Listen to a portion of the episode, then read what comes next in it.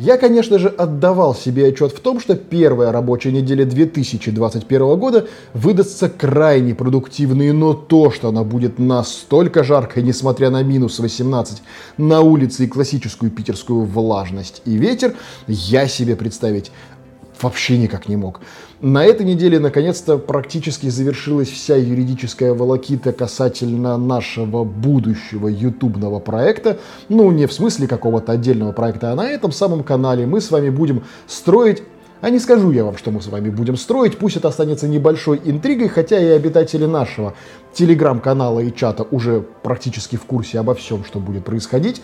Поэтому, да, небольшая интеграция. Если желаете оставаться на гребне новостной волны, вам прям крайне рекомендую зайти и подписаться туда. Но, в общем, пока что мне нужно утрясти некоторые еще аспекты, и это занимает очень много времени, вот банального, вот физического времени. Но что бы ни случилось, субботним утром, как всегда, я рад вам сказать. Господа, здравствуйте! И давайте сегодня обо всем том не менее жарком, что происходило за эту неделю в мире – информационных технологий. Многие новостные видео еженедельники начинаются, как правило, с рассказов о наркоте или каком-нибудь неадеквате. Мы же с вами начинаем, ну, как, конечно, с чего начать? С презентации компании Samsung.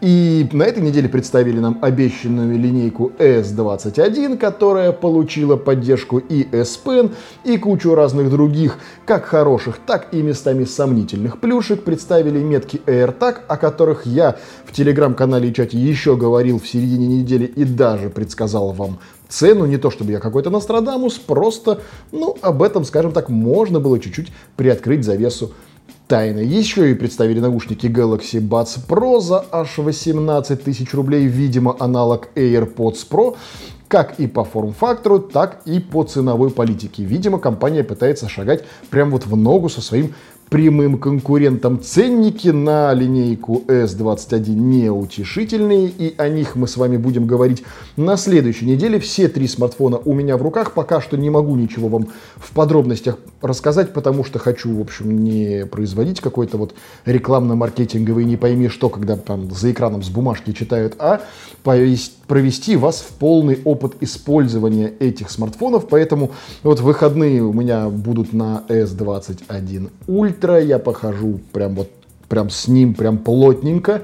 И в понедельник расскажу вам о нем. В среду будет S21+, ну то есть у меня будет, да, еще небольшой запасик времени на то, чтобы и его конкретно так погонять.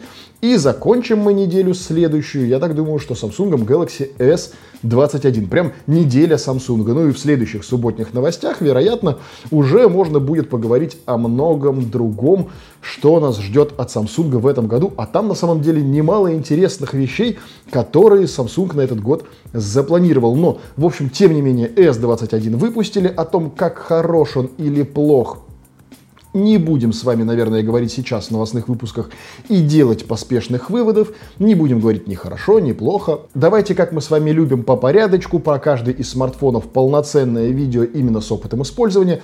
Там мы с ними и разберемся. Ну, а потом дальше уже, естественно, смарт-так, наушники, естественно, все на этом канале будет, поэтому далеко никуда переходить совершенно точно не нужно.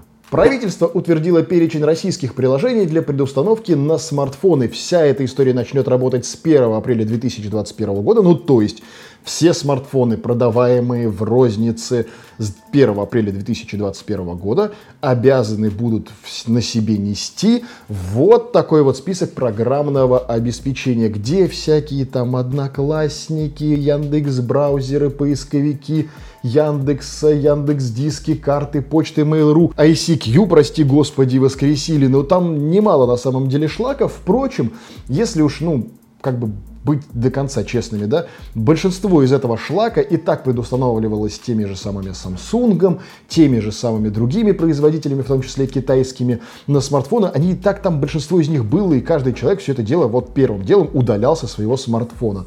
Но сейчас этот список будет типа регламентирован. Ну окей, также регламентированно будете брать все это нахрен и удалять при первой же настройке смартфона. Ничего в этом особо примечательного нету, и в других странах такая история работает, ну, прям уже достаточно давно, и никто особо с ней не возникает. Ну, то есть, если вы возьмете какой-нибудь Xiaomi или какой-нибудь Vivo или Oppo с китайской прошивкой, там будет такое количество дичайшего китайского шлака, что просто диву даешься. Ну и ничего, просто оно берется, удаляется, и никаких проблем.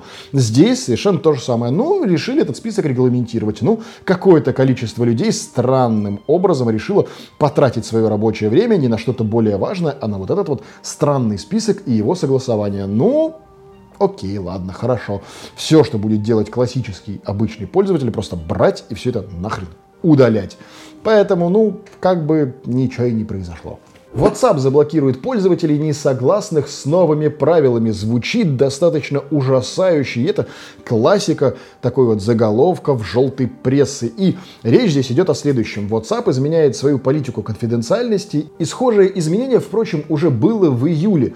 Там была внесена галочка о возможности предоставлять или не предоставлять Фейсбуку, а WhatsApp, если мало ли кто не в курсе, принадлежит Фейсбуку, информацию о вашей учетной записи, ну и как следствие о всех ваших телодвижениях в этой учетной записи. И раньше была галочка типа предоставлять или не предоставлять. Теперь же эту галочку уберут, как следствие изменят и политику правил использования непосредственно программного обеспечения и всех несогласных с ним, естественно, до приложения не допустит. И здесь так это преподносит, типа, всех заблокируют. Ни одно приложение, если вы не принимаете условия его использования, не даст вам с собой поработать. Будь то любое приложение, как ужасное, невероятное, антидемократичное из США, так и наше прекрасное православное российское любое приложение, прежде чем вы начнете его использовать, предлагает вам принять правила его использования. Любой сервис, любая вообще история, любая социальная сеть, даже YouTube, на котором вы смотрите это видео,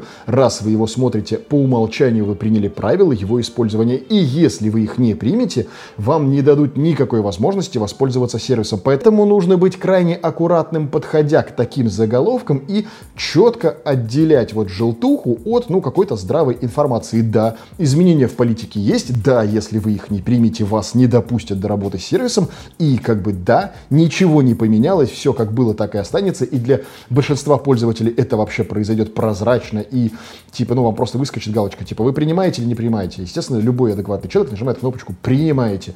И понеслась, большинство людей даже не читают такие вещи к сожалению, на самом деле. Google засудят за запрет отслеживания пользователей в браузере Chrome. Британское управление по вопросам конкуренции начало расследование в отношении Google, и компанию уличили в нечестном поведении из-за того, что она предлагает удалять сторонние файлы куки в браузере Chrome. Хотят выяснить эти прекрасные британские эксперты, не способствует ли такое поведение концентрации рекламных доходов в экосистеме Google. Спойлер, естественно, способствует. И да, спойлер, прекрасные британские юристы возьмут за щеку и ничего у Гугла не отсудят.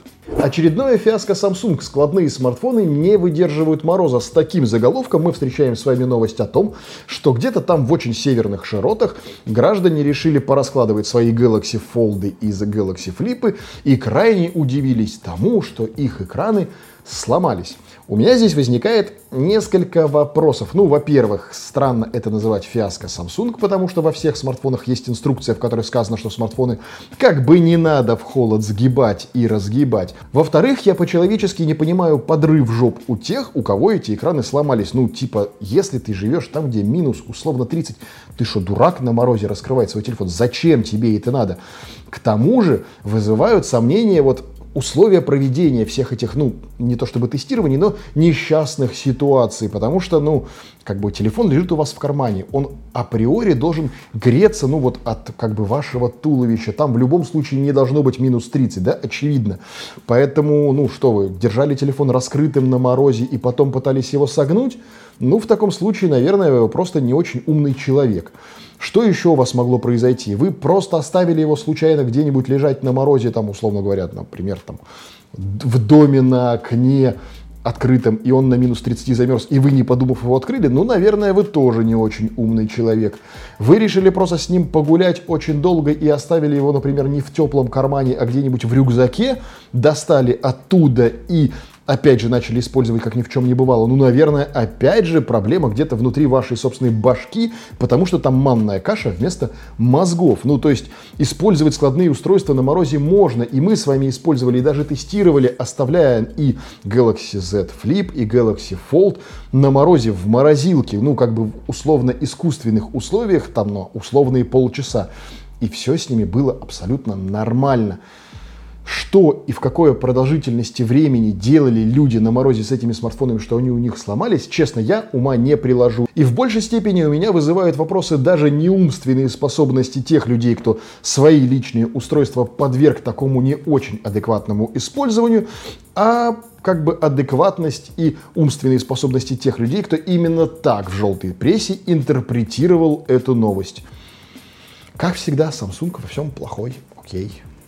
Разработана нейросеть для определения калорийности блюда по фото. Суть спича заключается в следующем, что да, действительно, изобрели нейросеть, которую обучали по кулинарным сайтам, ну, типа из разряда блюдо выглядит вот так, скорее всего, оно содержит это, это, это, это, и как бы там примерно должна быть вот такая вот калорийность. И штука, на самом деле, и задумка вполне себе хорошая, потому что приложения типа там того же Fat Secret, которые позволяют вам следить за уровнем калорийности вашего питания, штука достаточно полезная. И если ее упростят до того, что вы просто берете, фоткаете свои блюда, и она примерно понимает его примерный объем, вес, калорийность и так далее, будет достаточно хорошее облегчение всех задач для тех людей, кто э, по каким-то своим соображениям, возможно, здоровья, возможно, диеты, возможно, еще чего-либо, вынужден следить за своим питанием, либо желает следить за своим питанием так или иначе. И Сама по себе задумка достаточно интересная, но есть российские реалии, в которых эту нейросеть вряд ли обучили различать тонны майонеза в салате, какую-нибудь невероятную заправку, в которой просто наглухо топят, я не знаю, мясо, насколько глубоко селедка утоплена в свою шубу, ну и вот эти вот все прекрасные диетические российские кулинарные прелести. Ну и да, вместо паскриптума, ну или послания куда-то там разработчикам в воздух, я все жду, когда же появится нейросеть, которая также по фото или наведению камеры объектива научится определять мудаков очень бы в жизни пригодилось.